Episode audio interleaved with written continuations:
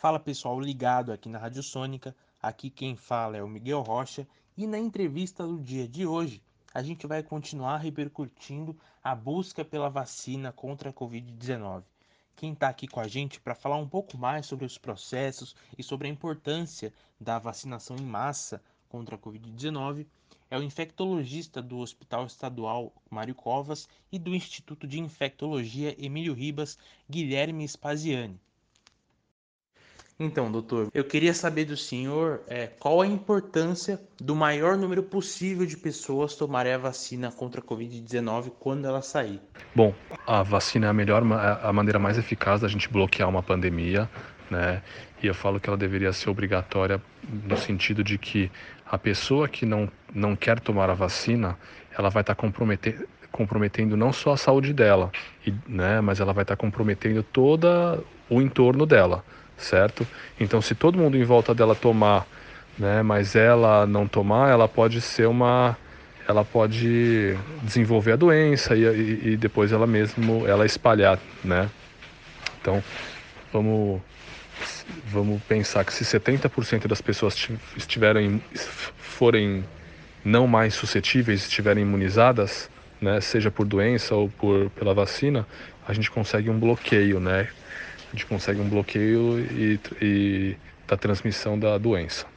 Eu queria saber também se existem pessoas que não podem tomar a vacina e se elas existem, como a gente pode proteger elas?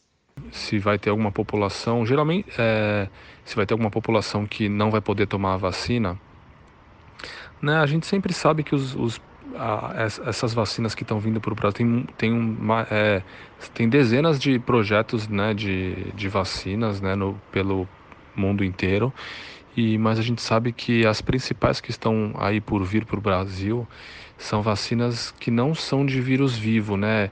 É, vírus é, é, atenuado que a gente chama, né? Que são aquelas vacinas, por exemplo, como a da febre amarela, que, que tem um risco maior, né, para quem, quem, quem tem mais idade, quem tem doença imunológica, né?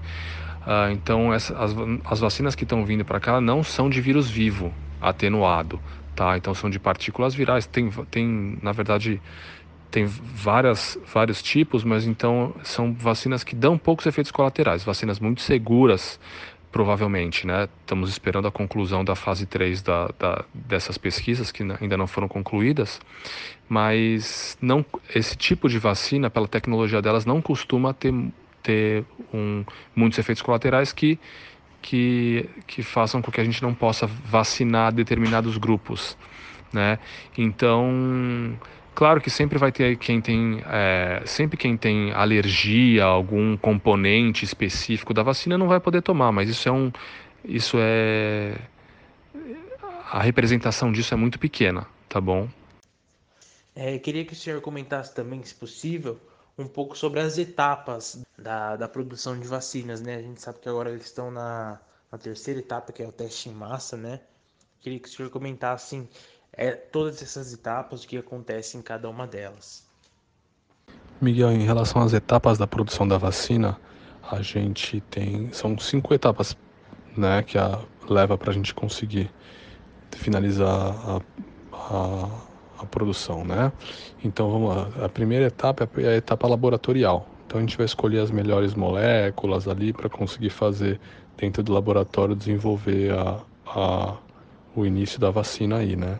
Segunda etapa é a que a gente chama de pré-clínica, né? Então a gente vai aplicar a vacina em modelos animais, né? Por exemplo, camundongo. Terceira etapa já é a clínica, né? Então a gente já vai usar em humano. A gente, dentro dessa terceira etapa que a gente vai usar em humano, a gente tem três fases, né? Na primeira fase, a gente vai escolher algumas dezenas né, de voluntários sadios né? E a gente vai testar principalmente a segurança da vacina nessas pessoas sadias, tá? Humanos. Segunda fase, né? Então da da fase clínica, da etapa clínica, a segunda fase, a gente já escolhe mais mais voluntários, né? Então algumas centenas e a gente vai testar também a eficácia, além da segurança também a eficácia. Ness, nessas centenas aí já tem alguns que fazem grupo, parte de grupo de risco, né? Porque já passou pela segunda fase e a segurança já foi, já está ok, né? E a terceira fase que a gente está passando aí em algumas dessas vacinas mais esperadas aí é a, é a fase que a gente pega é, vários pontos, né?